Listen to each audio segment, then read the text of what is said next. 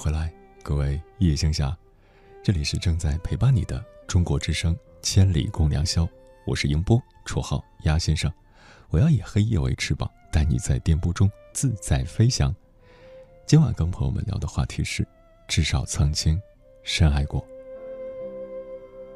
两个人在一起久了，就像左手和右手，即使不再相爱，也会选择相守，因为放弃这么多年的时光。需要很大的勇气。也许生命中会出现你爱的人，但那终归是过客。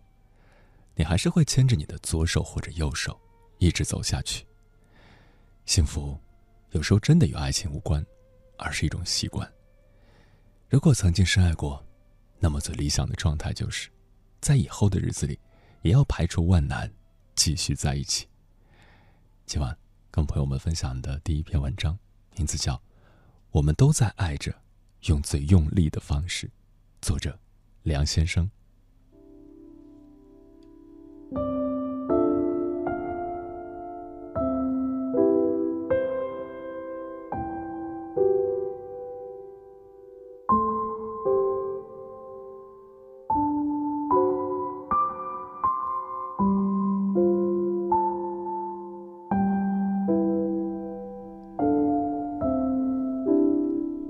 以前上学那会儿，认识了一个走读生，叫徐媛媛。每天晚上下了第二节自习，他会骑着自行车回家。他的自行车常常放在女生宿舍楼前的车棚里。那时候，一个哥们儿喜欢他，于是天天去扎车胎。每天，他只好推着车回家，我哥们儿就一直尾随他，当然是那种偷偷的。看到圆圆上了楼回家，他便疯跑回学校。有一天，圆圆跑我们班找我，要商量一件事儿。我问：“咋了？”他哭笑不得地说：“ 咱俩商议一件事儿呗，你能跟你哥们儿说声别扎我车胎了吗？关键是我没钱补胎了。”我在教学楼的楼道里笑得人仰马翻。我说。要是主胎不报废，哪有备胎的份儿啊？我之所以认识圆圆，因为那时候我们都是艺术生，我们常常在大舞蹈室碰面。他跳他的天鹅湖，我读我的席慕容。真正的革命友谊是建立在一起做坏事儿、一起翻墙去校外打台球上的。我请他吃加肉的麻辣烫，他给我带他妈妈包的三鲜馅儿大包子。我哥们儿王胖子这么跟我说的：“有时候你喜欢一个人，可能就是一瞬间被拿下，他的岁月静好迎面袭来，你缴械投降，自此信誓旦旦非他不娶。”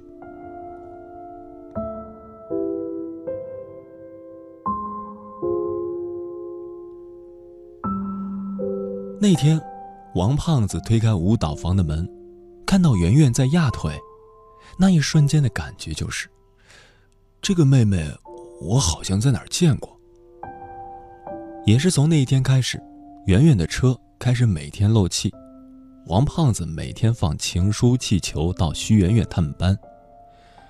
那段日子，王胖子白天写情诗放气球，晚上扎车胎给车放气，然后偷偷跟着圆圆回家，再疯跑回学校，整个人几乎魔怔了。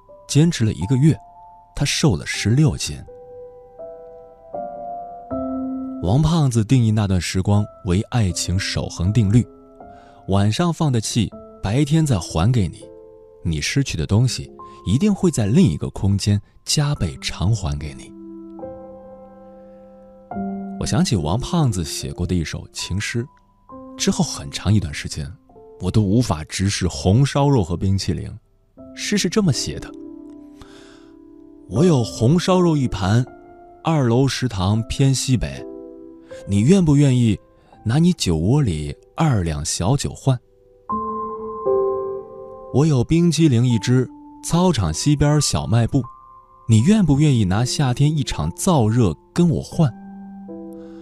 我有小命一条，你转身回头就看见，你愿不愿意拿余生多多赐教跟我换？王胖子准备表白的时候，买了一把伞，然后就可劲儿的等下雨。他觉得下雨浪漫，就算被拒绝了，大雨可以掩饰他的狼狈。可惜，一直晴天，一直晴天，王胖子等不及了。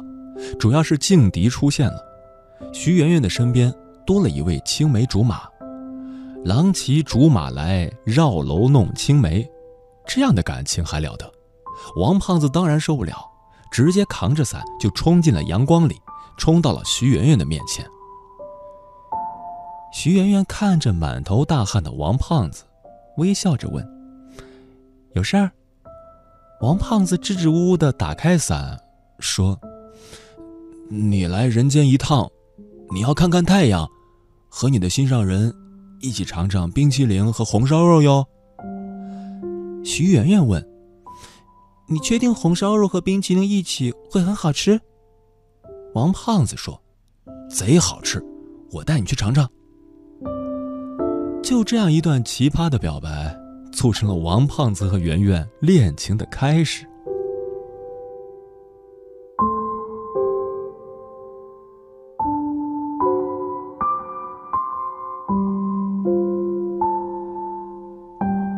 好景不长，那年夏天，迎来了高考，两个人的三个志愿填的一模一样。徐媛媛被第一志愿录取，去了成都；王胖子被第二志愿录取，去了北京。从此，两个人开始了异地恋。两个人总以为，毕业后可以在一起，就凭着这点念头恋着。可是毕业的时候，徐媛媛留在了成都工作。王胖子也在北京找了一份很不错的工作。五年异地恋，你说什么感觉？大概这一堆火车票最懂了。以前当学生的时候，那些深夜的车次最懂。没在深夜的火车上哭过，你根本不知道什么叫做孤独。你说一个人吃火锅孤独，好歹有羊肉、宽粉、生菜、鱼丸陪着呢。你在火车上，省一包泡面的钱，只有肚子咕咕的叫，替你吹着去见一个深爱的人的冲锋号。爱，不会让一个人孤独，胃空了，那才叫孤独。后来，王胖子想通了，辞职了，没告诉圆圆，打算给她一个惊喜，打包行李，去了成都。火车到站。王胖子开心地给圆圆打电话：“我有一个好消息和一个坏消息告诉你，你要先听哪个？”圆圆说：“我也有一个好消息和一个坏消息告诉你，你要先听哪一个？”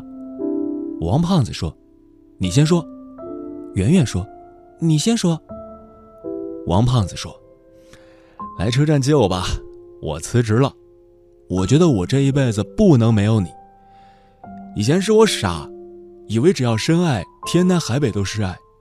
现在我知道了，只有你在我身边，那才叫爱。我们拼命的工作，不就是为了在一起吗？圆圆应该是哭了，她说：“我在去北京的动车上，我也辞职了。”后来，据王胖子说，在列车上，他翻了翻圆圆的博客。看到这样一段文字，听说成都火锅鲜香辣爽，我想试试；听说北京烤鸭酥香入骨，我想尝尝。你从阳光里来，我到雨里去。倘若翻山越岭，你就是最美的风景；倘若沉入海底，你就是最美的珊瑚。别怕万水千山阻隔。往前走就是千水百山。我愿你十年后，提着老酒回家，桌上三菜一汤，一生豁达有趣，做喜欢的事，爱的人就在身边。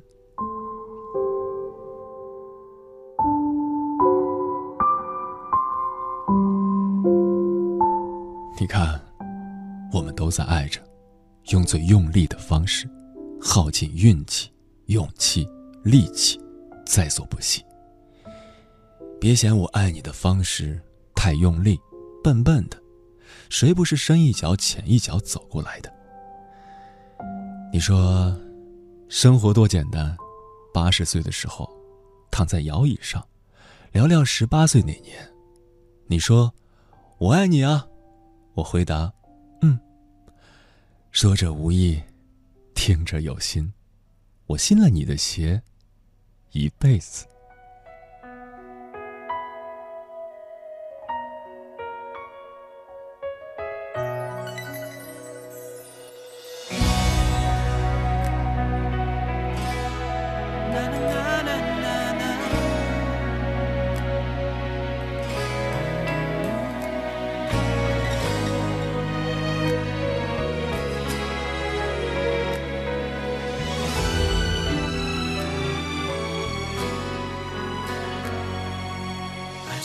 的一个人能够为她牺牲。就算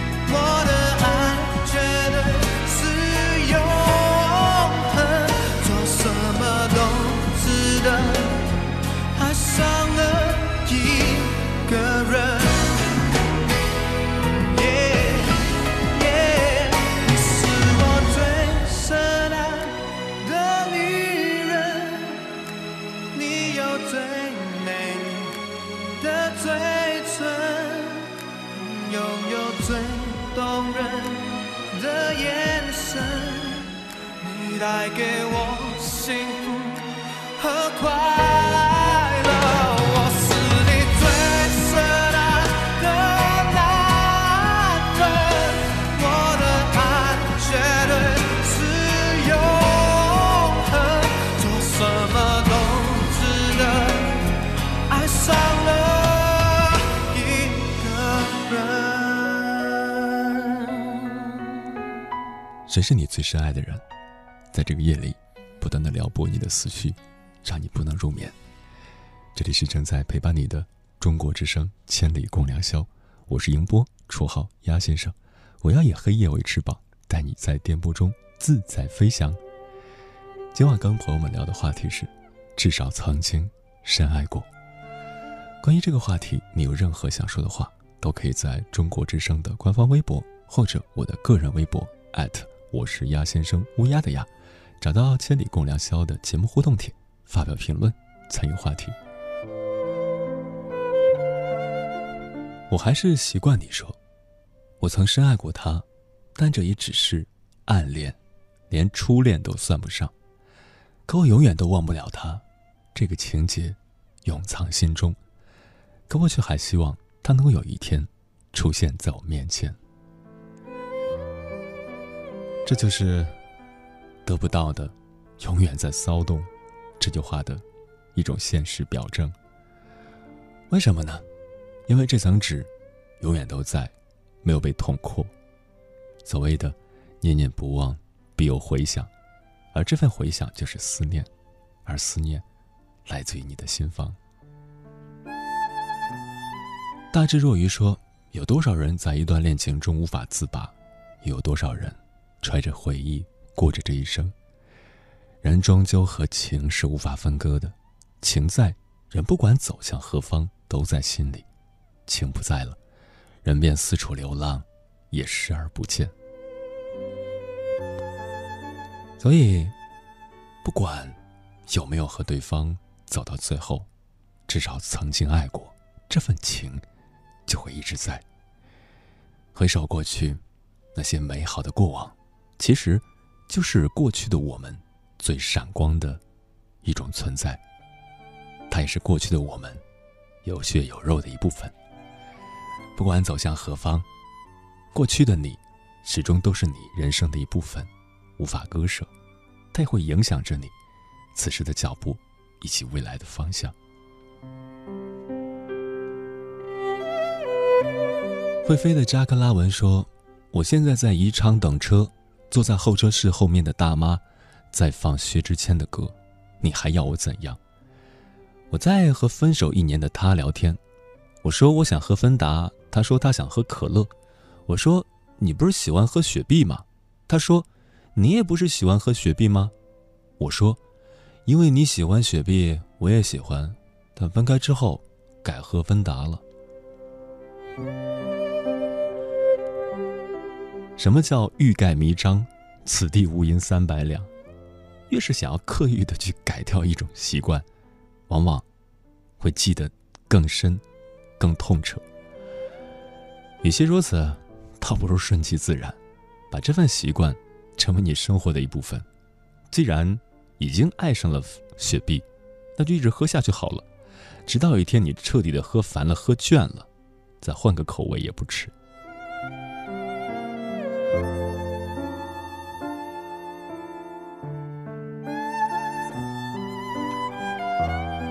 横风吹雨入楼斜说：“我的难题是，挥别之后如何能永远一种冰般冷静又火般热烈的心情对你？”这是席慕容写过的一句话。是啊，已经离开了，如何在面对你的时候，既能够做到像冰一般冷静，又能够像火一般的热烈？其实。不用刻意，我觉得在面对旧爱的时候，谁的内心不是翻江倒海，有表面克制、风平浪静的外表下，都已经波涛汹涌。就是因为爱过，是我们生命的一部分。当你遇到这样一个契机，不管是与他四目相对，还是他回眸一笑，都会能够点燃曾经心中的一份记忆。这是。无可避免的事情，要努力，要坚定。说以前在一起的时候，想着要结婚、成家、生子。现在一个人，你告诉我，我一个人该怎么去结婚？所以，分开了，就开始新生活就好。新生活和他没有半毛钱关系。誓言是最靠不住的，只有行动，只有时间，才能够去证明这份爱能够走得有多久。不用去说那些海誓山盟的话语，就是看着他能够在你身边待多久，不管你是好是坏，是飞扬跋扈还是小鸟依人，不管你是什么样子，他都始终不离不弃。那这个人，就是对的人。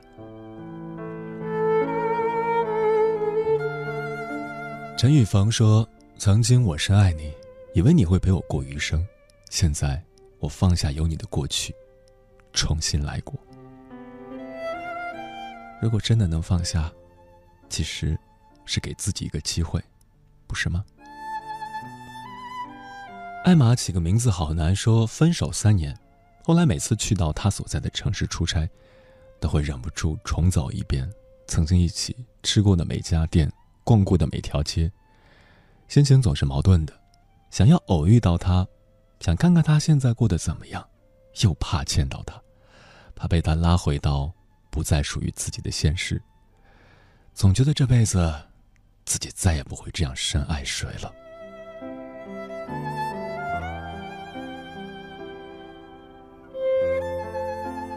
滚滚爱咖啡说：“不可能回到过去了，分开这么久。”谢谢你曾经很爱很爱我，我付出了，不是你要的，还是祝福你。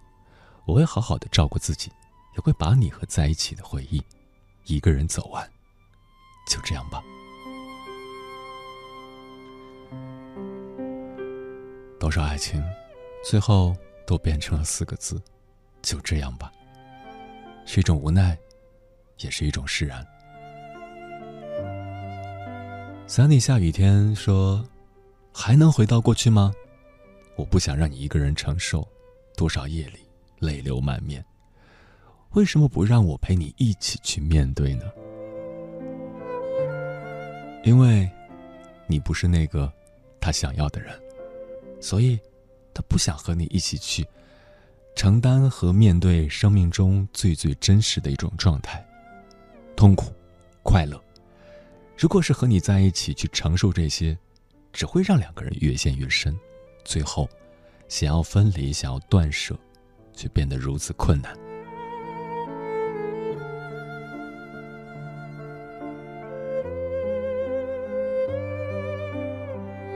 李晴真说：“前任说他希望遇上一个真正喜欢的人，我说你别了，还是找一个爱你的吧，不然像我这样多辛苦。”似乎无所谓公平，至少我深爱过，也失去过。祝福你，找到你爱的。到底是找一个你爱的人幸福，还是找一个爱你的人更幸福呢？我觉得一定要找一个你爱的人，因为是你选择的，所以在追求你爱的过程中，那份忐忑。那份慌张，那份激动，都是非常宝贵的生命体验。而当追爱得到的时候，那份欣喜若狂，又是人生中不可多得的精神体验。即使这个人最后没有接受你，或者和你走了一段路又分开了，但是至少这一切都是你所选择的，他的苦与乐都是你。独一无二的独家记忆。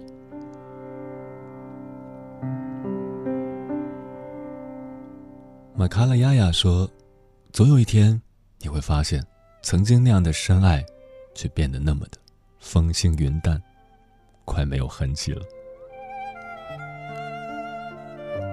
是啊，如果你此刻刚刚遭受了分手，正经历在一种……无法自拔的痛苦当中，别人对你所有的安慰似乎都没有效果，那就不如继续伤心下去，难过下去，慢慢的累了，困了，躺在床上迷迷糊糊的听着收音机里的声音就睡着了。第二天，继续阳光，继续下雨，日子还是一成不变。慢慢的，在这种琐碎的生活里。你又回到了原来的状态，你发现，这个人好像从来就没有来过，也不知道什么时候就离开了你。所以，慢慢的，你就把他遗忘在了时光的角落里。慢慢的，又在街上邂逅了新的陌生人，又有了新的故事、新的爱情、新的友谊。这就是生活，生活推着你往前走，一切都是时间做主。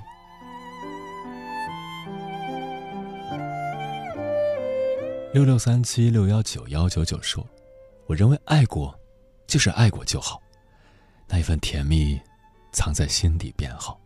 以后就是有以后，也没有必要想得太过苦恼。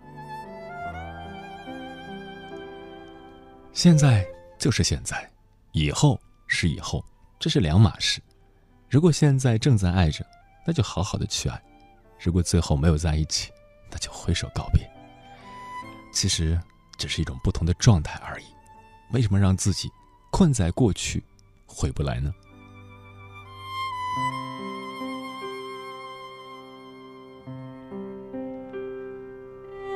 死老头零七说：“曾经终究已是过去，曾经爱过，可能现在说起来还会有一丝心痛，但我们还得前进，不是吗？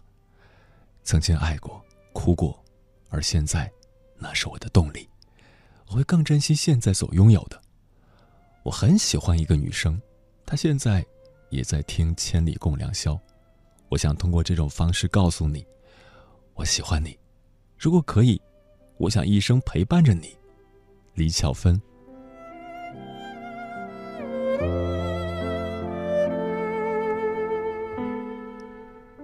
李小芬，在听广播吗？一个对你非常痴情的小伙子，通过电波向你传递他心中的思念，非常的令人感动。我想说，小伙子做的没有错，是他此时此刻想要表达的心情。而李小芬，你自己的内心到底想要的是一份什么样的感情？你要想清楚。剥离了感动。剥离了这种大家的祝福，自己冷静下来，关掉收音机，想一想，你自己想要一个什么样的人陪在你身边。当你真正想清楚的时候，再去决定是接受还是不接受。不管你们两个人能不能在一起，都把最好的祝福送给你们，因为找到对的人，才是真正幸福的事情。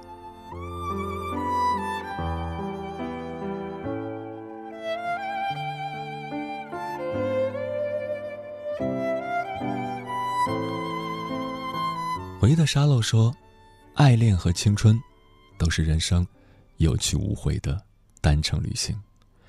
不要想着失去以后还能重来，唯有在爱的时候，尽心去经历和感受，才能让爱少些遗憾。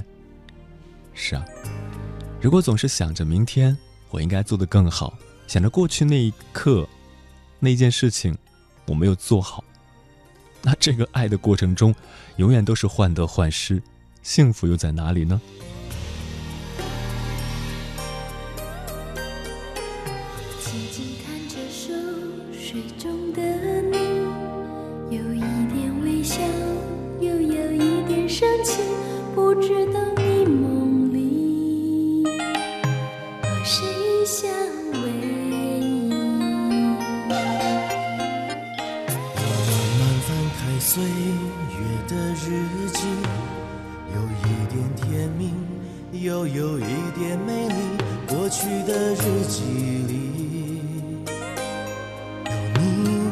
足迹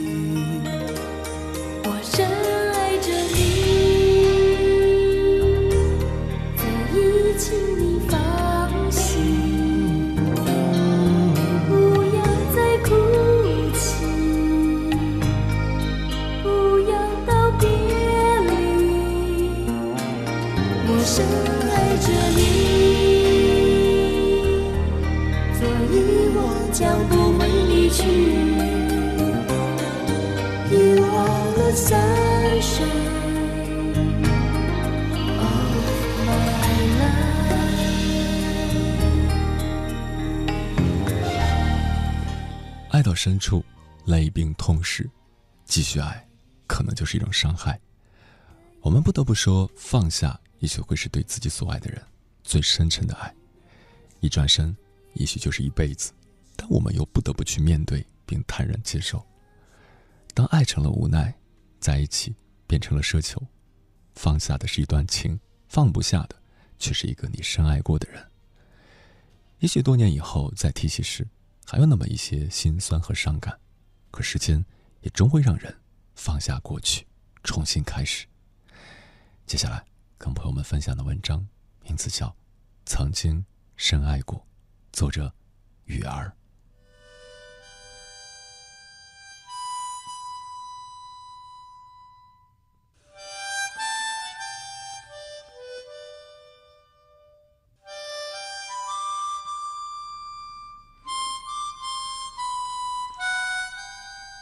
如果你嫁给他，那就不要再进这个家门。爸爸气愤地甩出这句话，就回自己房间了。啪的一声，门关上了，客厅里一片寂静。妈妈迟疑地抬起头来看着我说：“雨，不是爸妈非要和你作对，只是这个男人确实不适合你。”可是那时候的我。早就被爱情冲昏了头脑，怎么会听得进去？况且我和刚已经恋爱了八年，总要给他一个交代。刚是我的初中同学，那时候的我是班级的学习委员，刚是班级里出名的坏学生。老师为了让我管住他，就把我们两个人调到一桌。老师无论如何都没有想到。他这一举动让我和刚有了十几年牵扯不清的情愫。初中毕业，我没有带动刚成为努力上进的好学生，他辍学了，跟着他父母学做生意，而我一路顺风顺水考上高中，进了省里最好的大学，还保送了研究生。研究生毕业那年，我已经二十五岁了。刚也把他家的生意发扬光大，早早的买下了一套复式楼房，装修好了，只为了娶我过门。我和刚在过去的那八年里一直不离不弃，这是一桩多么美好的姻缘啊！可是父母却一直不同意。我的爸爸妈妈在大学工作，他们一直以刚的学历不高、门不当户不对为理由，无论如何。都不同意我们在一起，但他们终究是拗不过我的。我决定嫁过去那天，妈妈语重心长地对我说：“雨儿，咱一家都是规矩人家，嫁过去不管怎样都要过下去，不能离婚。”怎么会离婚呢？我和刚是那样相爱。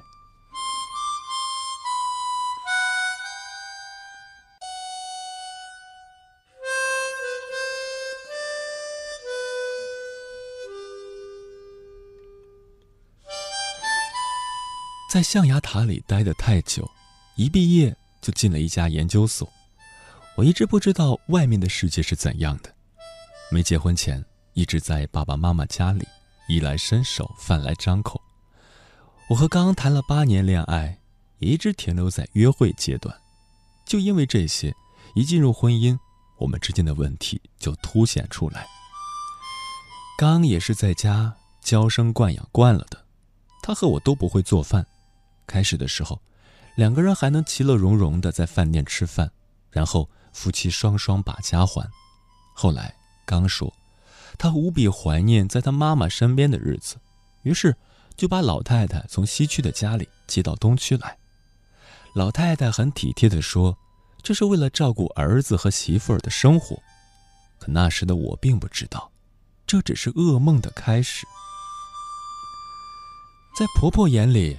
他儿子是天下少有的好男人，有房有车有事业。我嫁到他家是高攀了他，我就应该在家里扮演佣人的角色，把他儿子伺候好。对婆婆应该是早请安晚问候。他还整天在我耳边唠叨，当年她嫁过来的时候，刚的奶奶是怎样虐待他的。末了，他总会感慨一句：“时代不同了，现在的儿女都不如以前孝顺了。”这话听得我心里特不是滋味儿，但是又不好说什么。很多时候，只能是左耳听右耳出就过去了。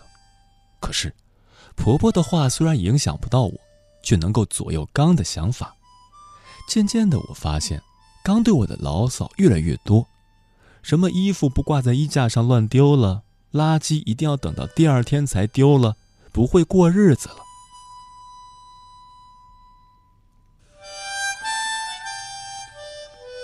直到有一天，婆婆在吃饭的时候又在数落我，我顶了她一句，刚立马坐不住了，直接冲过去给了我一个耳光。你怎么能用这个语气跟我妈说话？我捂着热辣辣的脸，这是我生平第一次挨打，我委屈的说不出话来。婆婆端坐在那里，一句话都不说，像是已经期待很久了，一副看好戏的姿态。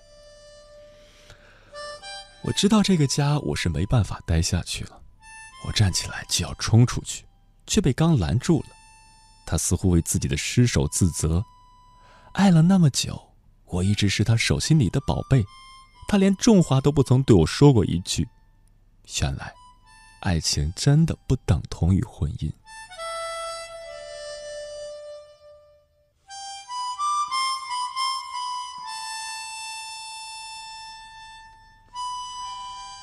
那天我没有走，借着刚拦住我这个台阶就留了下来。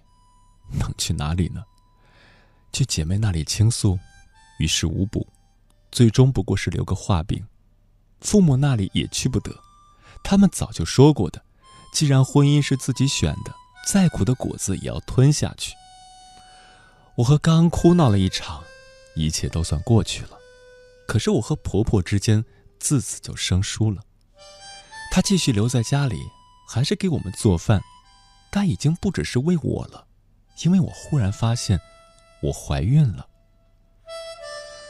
伯伯的脸色好起来，刚也细心体贴的陪我去做检查，还兴奋的说：“一定是儿子，我终于要做爸爸了。”我皱了皱眉头说：“女儿怎么了？我喜欢女孩。”刚却坚持着认为我一定会生儿子。我知道，婆婆家一向都很重男轻女，他们希望我生男孩。怀孕才三个多月，刚就打算带我去做 B 超，说找相熟的医生看看胎儿的性别。刚说：“现在一家只需要一个孩子啊，我们一定要生个男孩。”我知道他的言外之意，如果我怀的是个女孩，他就会坚持让我做掉的。这怎么可以呢？我不舍得，我拒绝和刚一起去做 B 超查性别，但因为我怀孕了，他不敢惹我。怀胎十月，我终于把孩子生下来了，是女孩。刚生完孩子，我躺在产房里面，听见刚焦急的问护士：“当他听到我生了个女儿的时候，居然大喊：‘不！’”这个不是我孩子，把他再塞回肚子里去。我听到他的话，流了眼泪。整整一个月子，婆婆都没有来看过我，刚对我的态度也不好，她埋怨我没有听她的话，提前去做 B 超。我满心委屈，几乎有要死掉的想法。可是，看见女儿可爱的小脸，我不忍心。我和刚之间的裂痕，可能就是从这个时候开始的吧，真让人觉得不可理喻。都是什么年代了，还有一家如此重男轻女的人？女儿生下来，刚从来都没有抱过她，即使是我在厨房手忙脚乱，孩子嚎啕大哭，他也袖手旁观。我生气的问他：“你怎么忍心？这是你的孩子。”他不以为然的说。谁让他不是男孩来着，他就不该来到这个世界上。这话真让人心寒。我看着眼前这个男人，怎么也无法相信他就是我曾经深爱过的人。他怎么忍心说出这样的话？直到这时，我才相信父母的话是对的。那些门当户对的理论真的很强大。没受过教育的男人的劣根性，一直到我同他生了孩子才显现出来。他再也不送花给我，再也不每天接我上下班，更不会像我读大学时，经常会在宿舍门口带着早餐痴痴的等我。这些风花雪月，早已经成了过眼云烟。刚开始，他晚归，回到家里也总是无事生非。后来，他不再拿钱回家，这些我都忍了。我不愿意女儿才出生就没有了爸爸。刚再不好，他也是女儿的爸爸。每当想到这些，我就释然了。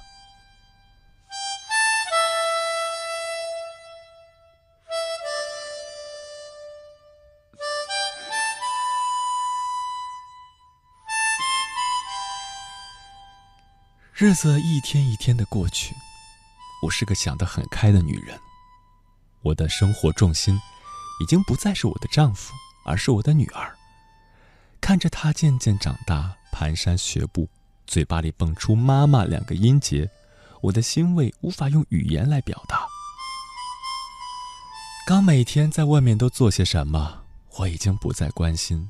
我觉得我的内心无比强大。只要这样平静安然的过下去就好。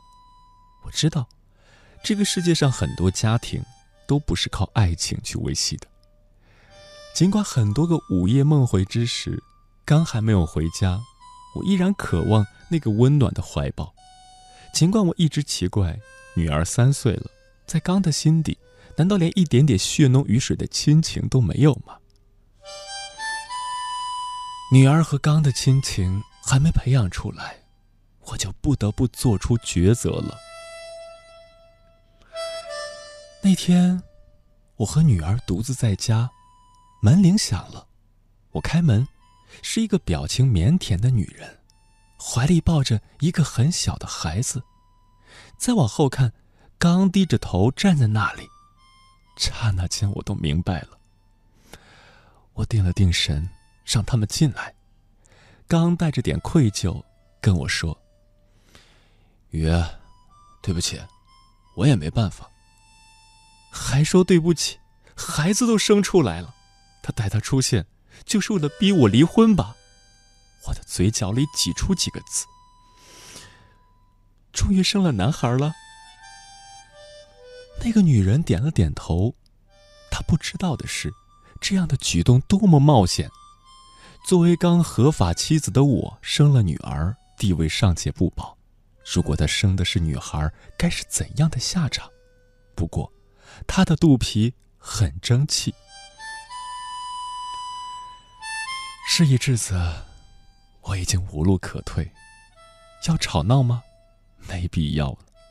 我本来以为，隐忍可以给女儿一个完整的家，现在终于明白，不管怎样。这终究是个奢望。我终于决定和刚离婚，带着女儿独自生活。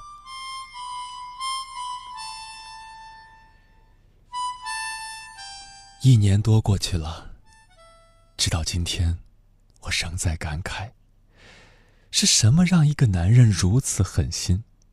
毕竟，我们曾经深爱过。